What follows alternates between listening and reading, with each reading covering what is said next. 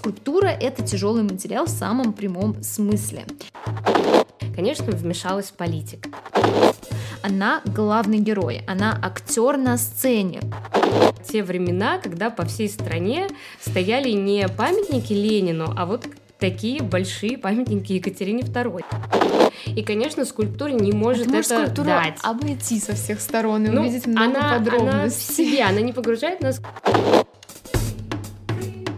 Вы слушаете подкаст Talk About Art об искусстве, актуальных выставках и важных темах живой науки истории искусства на связи. Молодые историки искусства Регина Нехаева и Юлия Карпенкова.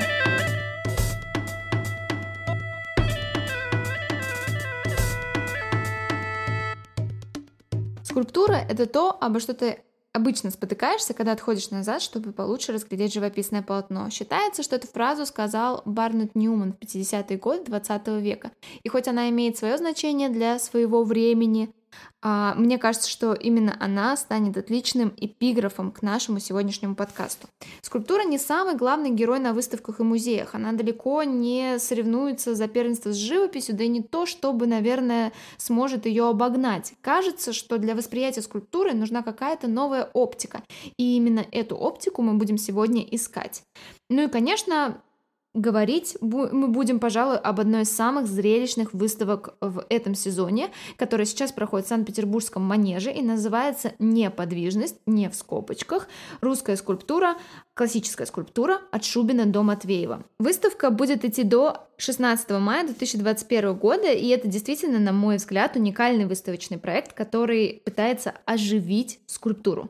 И разобраться сегодня с темой, а, с нашими вопросами и с выставкой.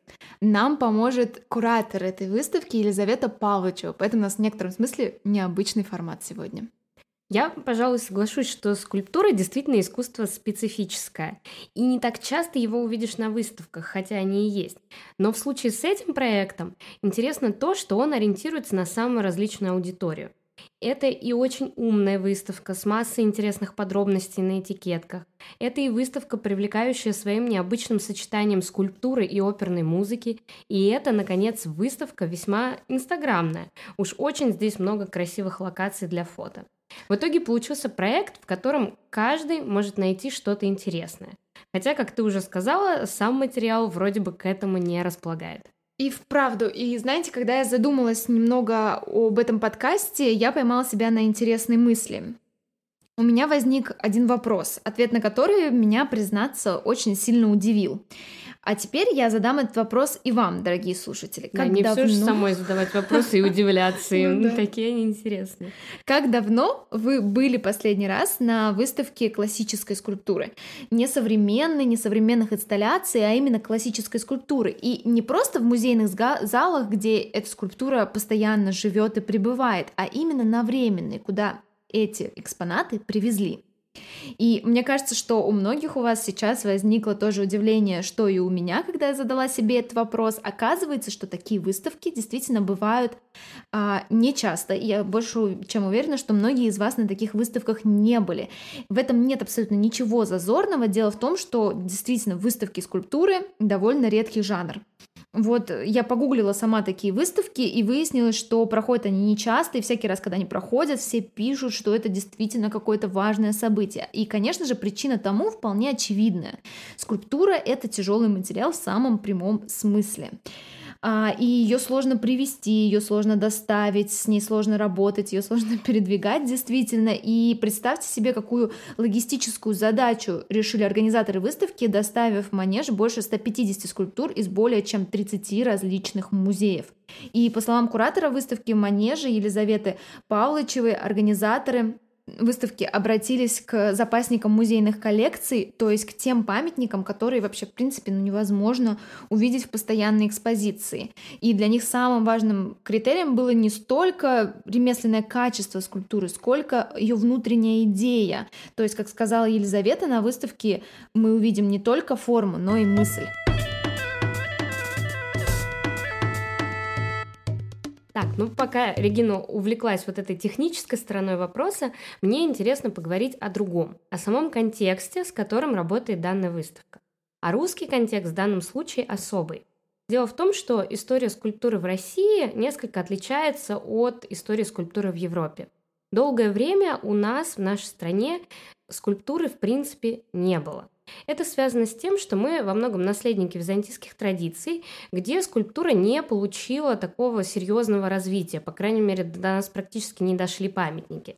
Это во многом а, связано с тем, что скульптура трехмерная, античная, такая в таком варианте, в котором она была в античности, связывалась с язычеством, с идолопоклонством и как-то вот особо не участвовала, в принципе, в византийской культуре. Хотя, безусловно, какие-то небольшие памятники в виде рельефов, в виде саркофагов, что-то все-таки было. Но, тем не менее, вот такая традиция скульптуры, которая была в Европе, в Западной Европе, она к нам в Россию не пришла. Хотя, конечно же, а, есть исключения да, то есть э, есть э, несколько примеров. Мы все-таки жили не в вакууме, мы взаимодействовали с другими народами, и есть несколько памятников, которые доказывают, что скульптура у нас все-таки была. Например, э, храмы в Владимире, которые украшены такими красивыми, насыщенными, нарядными резными рельефами. Здесь, скорее всего, работали как раз какие-то европейские мастера. Ну или пермская деревянная скульптура, вообще отдельная очень интересная история. Но все-таки это исключение, которое позволяет заключить, что до XVIII века скульптура в России практически не развивалась. А что же случилось в веке XVIII? Конечно, вмешалась политика. Работая над э, превращением России в европейскую державу, Петр I, помимо всего прочего, привез, конечно же, и скульптуру. И скульптура нужна была Петру все-таки не для красоты, не потому что это удивительное искусство, а потому что это инструмент власти. Думаю, у многих скульптура в первую очередь ассоциируется не с тем, что стоит в музеях рядом с картинами, а с тем, что мы видим в городском пространстве, то есть с памятниками. Памятники – это не просто способ сохранения исторической памяти, это еще и орудие политической пропаганды. Не случайно уже не первый год ведутся споры о памятниках Дзержинскому на Лубянке. Согласитесь, ведь не о художественной ценности этого объекта ведется спор, а о его идеологическом значении. Или же другой пример – это недавние события в Англии, связанные с уничтожением памятников почетным гражданам, которые вместе с тем промышляли работорговлей. Это, конечно, вопрос, требующий отдельного разговора, сегодня история не об этом. Но что я хотела сказать, что скульптура в России появилась в определенное время и по определенным причинам. Не случайно и локация выставки Санкт-Петербург. Именно здесь, в новой столице, и появилась и развивалась скульптура в нашей стране. Я бы еще тут добавила, что не только скульптуры, да, на самом деле все остальное искусство в Петровское время в первую очередь выполняло определенные политические функции. Вот если вы посмотрите на то, что создается по заказу Петра, мы не смотрим его личный вкус, он у него был специфичен. Вот если вы посмотрите на те памятники, которые создавались по заказу, то выйдет забавная статистика. В живописи это практически только портреты, а в скульптуре главные заказы это бюст Петра и конный памятник. То есть что портреты, что конный памятник. Это очень функциональные произведения искусства, которые показывают э, императора во всей красе и должны транслировать его образ. И на самом деле выставка в Манеже – это во многом про историю нашей страны. Там представлено множество моделей тех памятников, которые украшают город по сей день. И, в принципе, сразу после выставки можно пойти прогуляться по городу и найти по множество... Петербургу. Да, по прекрасному. И найти множество объектов э, в реальную величину. А, но есть и любопытные, и вместе с тем очень повсеместные истории, которые тоже выставка так или иначе подсвечивает. А, меня там впечатлил огромный совершенно скульптурный бюст Екатерины II, который был установлен в городе Маршанске. Скульптура и правда огромная, и мне, как э, человеку, выросшему уже в постсоветском пространстве, очень непривычно было представлять э, те времена, когда по всей стране стояли не памятники Ленину, а вот такие большие памятники Екатерине II, например. Да, к слову, история у этой скульптуры вполне типичная. Да, после революции памятник был демонтирован, с Екатерины были сбиты, содраны парадные ордена, и от них сейчас остались такие небольшие следы, их тоже можно разглядеть, если повнимательнее присмотреться. Чудом сама скульптура уцелела, в советские годы и долго лежала, собственно, на складе, где-то непонятно потерянная и забытая. Ну и дальше, я думаю, многим э, знакомый сценарий. Уже в 2018 году, в 21 веке, копия памятника вновь вернулась на городскую площадь Маршанска. В общем, Скульптура – это отличный материал, чтобы поговорить о тех переменах социальных и политических, через которые прошло государство. Да, но мы сегодня немножечко про искусство. А, и на самом деле вот эта политическая или смысловая такая идейная функция скульптуры становится очевидна, когда мы понимаем, что еще одной ее такой задачей является декорация архитектуры. И именно скульптурные рельефы на самом деле делают архитектуру болтливой и помогают ей рассказывать зрителю определенные идеи. Тут, мне кажется, самый яркий пример — это стиль ампир. Это самое начало первая треть XIX века, и в Петербурге этого стиля и построек этого стиля довольно много. Ну, например, э, представим или загуглим здание главного штаба. Такой образец стиля ампир прям из учебника. Ампир — это стиль империи, он э, демонстрирует власть, победу. И что в здании главного штаба говорит об власти и о победе? Ну, во-первых, сама форма. Вот два, такие, два корпуса соединены триумфальной аркой. Ну окей, если мы с вами не знаем, что такие триумфальные арки ставились в античные времена в честь важных событий, ну, например, побед, что дальше? Дальше нам с вами об этом намекает весь скульптурный декор. От Аполлона на колеснице, предвещающего победу, до рельефов с изображением щитов и оружия воинов, и ники там трубящие, ну, богини победы, тоже есть. А теперь мысленно давайте просто уберем все эти скульптурные детали. Первоначальная идея уже не так очевидна, ведь правда? Ну да, то есть э, скульптура очень часто выполняет какие-то дополнительные утилитарные функции, и она что-то вот рассказывает. И, в принципе, на выставке есть очень интересный раздел, еще дополнительный, это прям какая-то супер уникальная такая вещь, а, где представлены а, модели для скульптурного оформления настоящих кораблей деревянных кораблей а, там, 18-19 века. И это на самом деле особенно как-то лично мне откликнулось, да, потому что эта история, она немного сказочная. Ведь, согласитесь, деревянные фрегаты современный человек чаще встречает в сказках, ну или в кино. Помимо моделей скульптур, которые должны были украшать вот эти носы кораблей или э, боковые детали. Там есть еще и э, реальная скульптура э, с такого корабля, скульптура в виде львицы золотой, которая по заключению э, исследователя Татьяны Карповой э, снята с трофейного судна, скорее всего.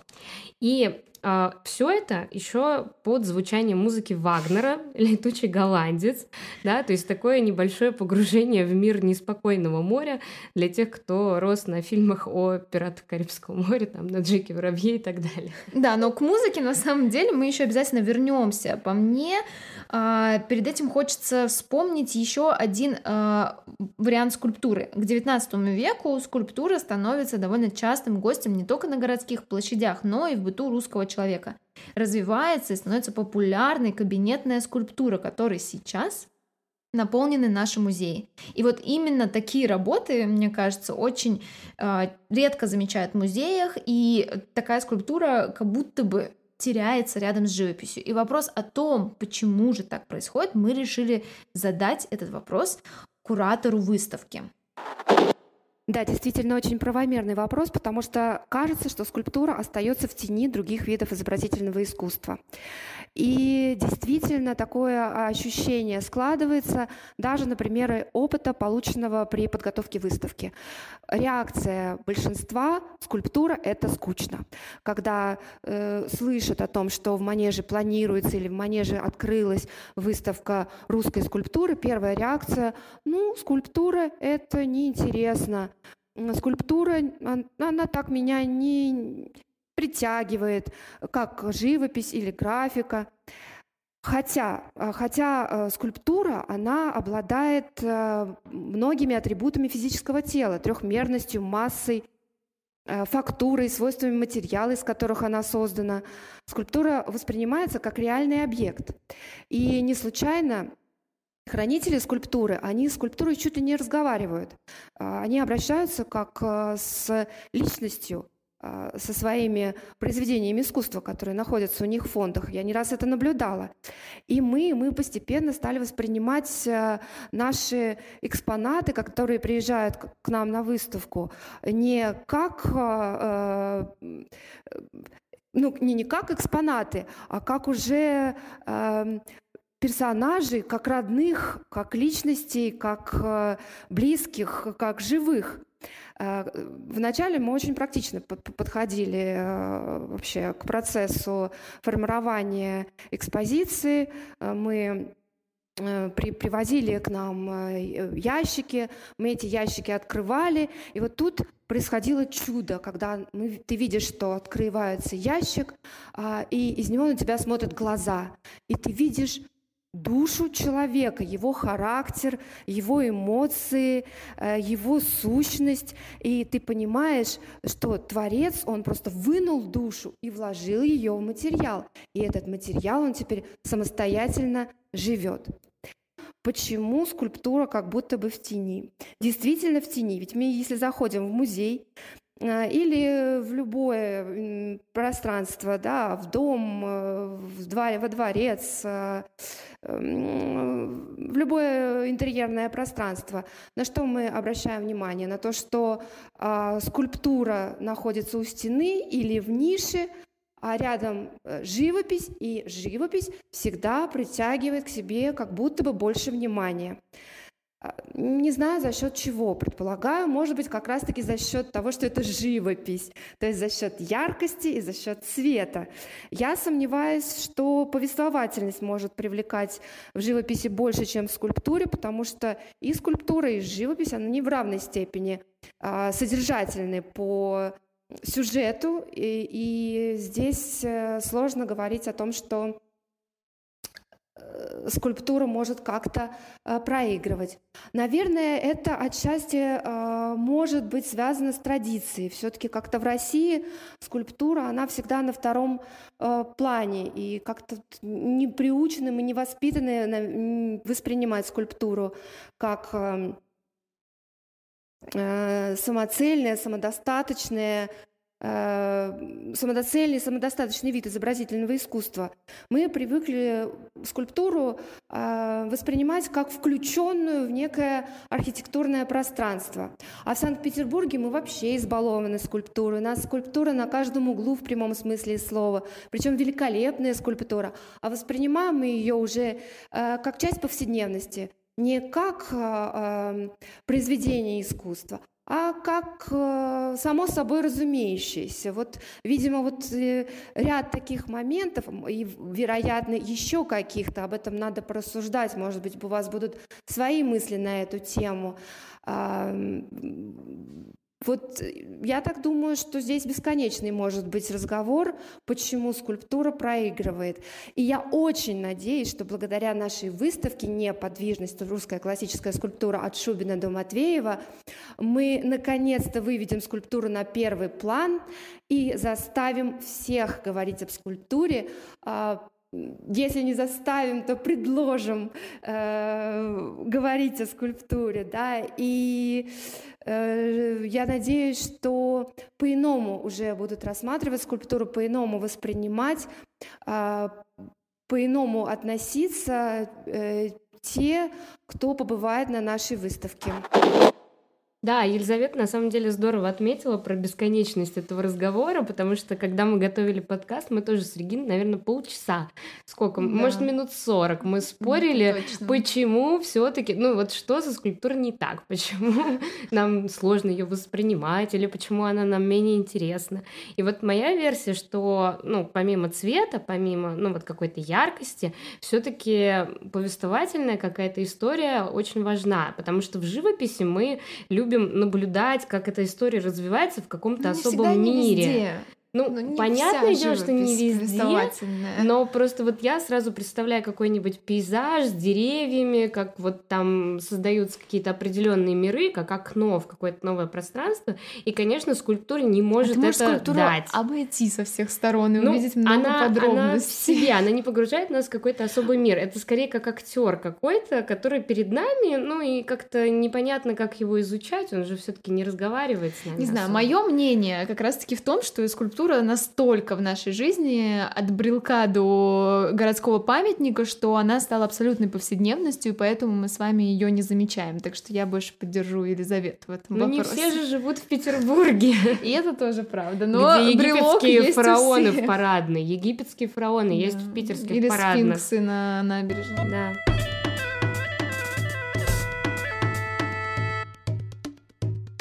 И вот мы подобрались к самому главному, к основной концепции выставки в Манеже. И вначале мы уже упоминали, что кураторы столкнулись с определенными сложностями. Во-первых, это материал, он действительно не самый популярный, это не полотна Дали или Ван Гога. Здесь необходимо было оживить застывшее искусство, поэтому а, кураторы прибегли к очень интересному решению. Ведь действительно, если просто выставить скульптуру, просто в пространстве ее нагромоздить, получится что-то больше похожее на кладбище, чем на выставку. И, по-моему, э, кураторы проекта эту проблему решили весьма интересно. Они решили работать непосредственно с пространством выставки. Скульптура на выставке в Манеже не просто экспонат музея, о который ты спотыкаешься, с чего мы с вами начали, да, она главный герой, она актер на сцене. Скульптура буквально оживает здесь под музыку, а точнее под оперу. Арии были подобраны оперным режиссером Василием Бархатовым. И здесь я вынуждена умолкнуть, просто потому что под силой обстоятельств я так и не смогла доехать до выставки. Но это пока, я на нее обязательно поеду, она до 16 мая, а теперь, наверное, впечатлениями уж живыми, а не просто сводкой новостей поделится Юля. Да, я-то А я сама послушаю. Я-то все-таки доехала до Петербурга. А, выставка, правда, заставляет обратить внимание на то, чего обычно наш взгляд избегает. И тут я должна признаться, что меня лично, ну, никогда скульптура не интересовала. То есть она всегда казалась мне какой-то слишком молчаливой, что ли. А, то есть вот опять же, в ней нет цвета, в ней нет интересных подробностей сюжета, событий каких-то, которые у тебя на глазах разворачиваются, как я не знаю, на картинах Босха, например. А тут я, наконец-то, с любопытством бродила от одного зала к другому, и каждый раз открывалось какое-то новое пространство. И, конечно, тут э, сыграла командная работа. Да? С одной стороны, в каждом зале звучит новая музыка, которая придает особое настроение. Во-вторых, меняется архитектура выставки. Для тех, кто любит э, находить отсылки, скажу, что весь первый этаж манежа построен а, для этой выставки по аналогии с театром. То есть там есть залы в фойе, залы как будто гримерки, сцена, Там есть портер. зеркала, чтобы фотографироваться. Да, да, да. А, правда, признаюсь, на самой выставке я как-то на эту аналогию внимания не обратила. Ну, то есть я видела там балкончик, который Мгм. похож на ложу театральную, но как-то вот Ты увлеклась Целиком, э, да. контентом. да, целиком у меня вот эта отсылка, она а, не сложилась. Ну и, конечно, в выставке все-таки, я считаю, важны тексты, хотя этикетки убраны там подальше от скульптур. Это очень многие сейчас используют на выставках и вызывает у многих раздражение. Я вот помню Щукин Морозов, когда Да. были, там все картинки были подписаны номерами, которые Мгм. надо было смотреть на другой Да, стене. все, все вокруг ходили и ругались, это как вообще, это ходить, искать, э, номерочек запоминать. Ну, а на самом деле зато ты концентрируешься. Да, вот здесь на самом деле будет то же самое, и опять же, мне кажется, что это хорошо. То есть мы сначала смотрим на скульптуру, потом Мгм. про нее читаем. Или наоборот, сначала Ты как читаем, бы не, знаешь, это не то, что ты уже свое отношение решил, исходя из имени автора, например, или названия, ты готов просто воспринять скульптуру, если ты ее не узнаешь, как она есть, вне зависимости, создал ее Роден или кто-то еще. Ну, Да, Родена в общем, не, будет, не конечно. ругайтесь на то, что этикетки от вас прячут. Это делается специально. Просто доверьтесь а, своим чувствам и не расстраивайтесь, что приходится отходить то в один угол, то в другой, а, чтобы почитать о той или иной скульптуре.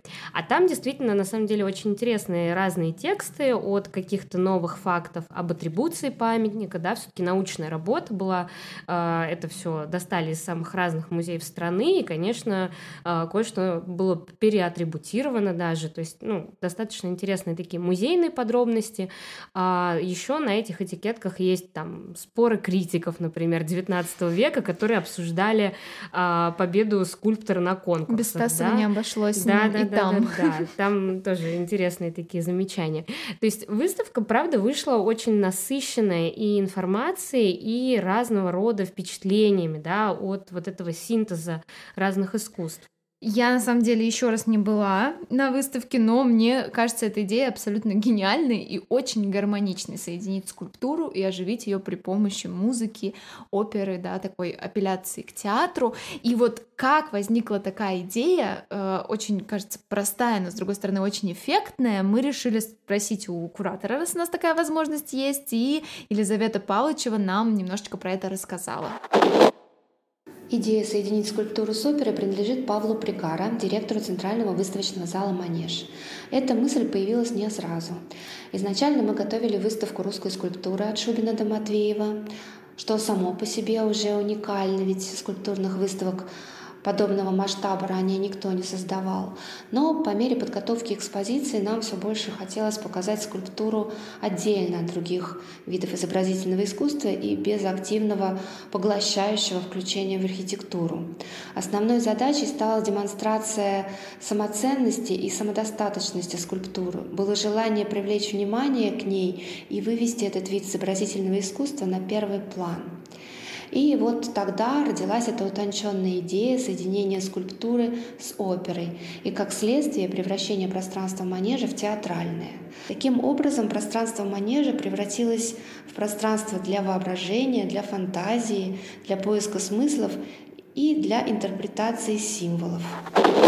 Все-таки после посещения выставки у меня сложилось впечатление, что два этажа очень разные хоть на первом и больше отсылок к театру именно за счет вот этой выставочной застройки, а, там мы попадаем из гримерки в зал, из зала на сцену и так далее. Но главная задумка, вот эта идея с синтезом скульптуры и музыки для меня сработала именно на втором этаже. Потому что там немножко по-другому все устроено.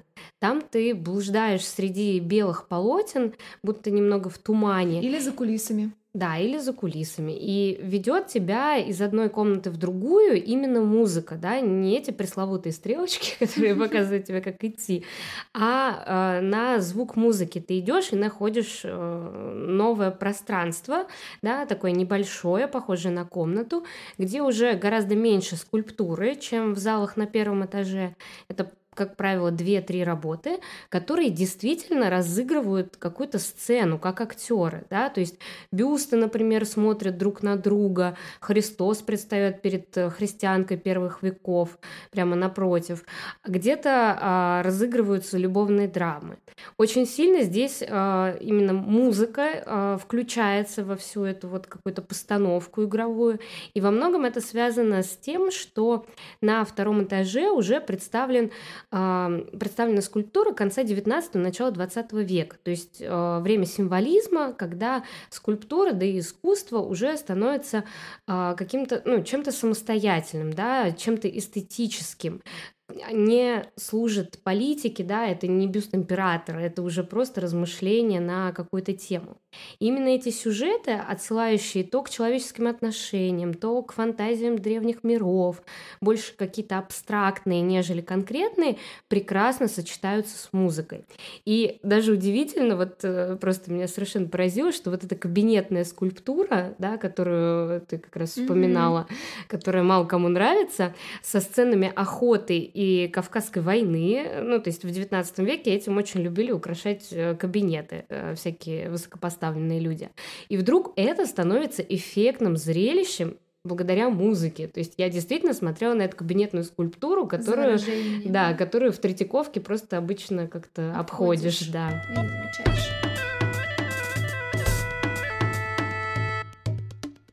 Конечно, резонный вопрос а, для тебя, собственно, в том числе.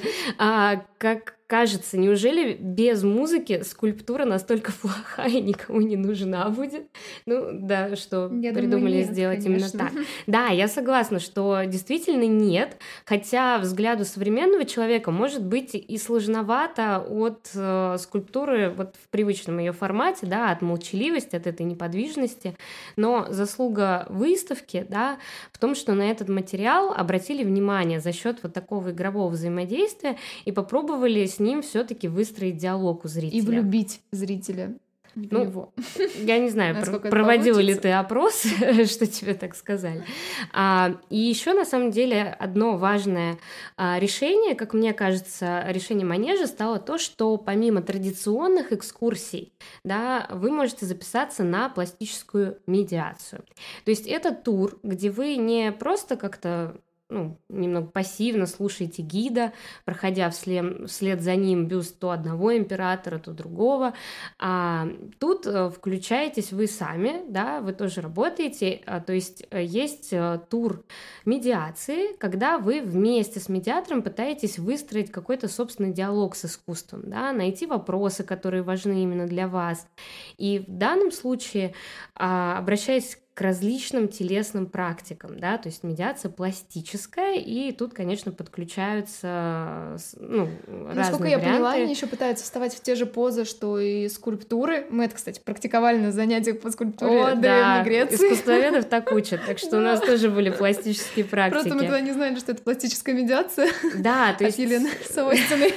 Зрители работают со своим телом, с музыкой, то есть обращаются к танцу, и мне кажется, что это вот безумно интересно, я хоть на туры не попала, но мне кажется, что вот э, вы послушаете, я всем рекомендую, у кого есть такая возможность, не бояться и все-таки пойти понаблюдать за своими ощущениями от выставки вот через вот такую программу. Мне кажется, если я поеду, я обязательно постараюсь записаться именно на пластическую медиацию, потому что мне кажется, что это должно быть интересным опытом. А вообще, если подводить какой-то итог э, разговору о выставке, то я тут немножечко опять позанудствую, как э, по классике. Хочу вам сказать, что это уникальная выставка. Ну, правда, выставки скульптуры проходят не каждый день, а здесь еще и просто очень серьезная, очень долгая научная работа. Как мы уже не раз сказали, был создан ну, большой э, материала да, по теме скульптуры. Эти скульптуры были переатрибутированы, многие из них были изучены по новой. И итогом этого всего становится выставка. И не только выставка, но на самом деле еще и научный каталог. То есть это будет очень длинное, очень такое важное исследование для истории искусства. И я больше чем уверена, что эта выставка войдет в историю не только как одна из зрелищных и интересных и инстаграмных выставок, но еще как очень важное исследование и важный исследовательский проект. Поэтому обязательно попробуйте стать частью этой истории. И если у вас есть возможности, вы живете в Петербурге или планируете туда приехать, мы вам искренне рекомендуем рекомендуем посетить эту выставку и надеемся, что наш подкаст вам в этом поможет.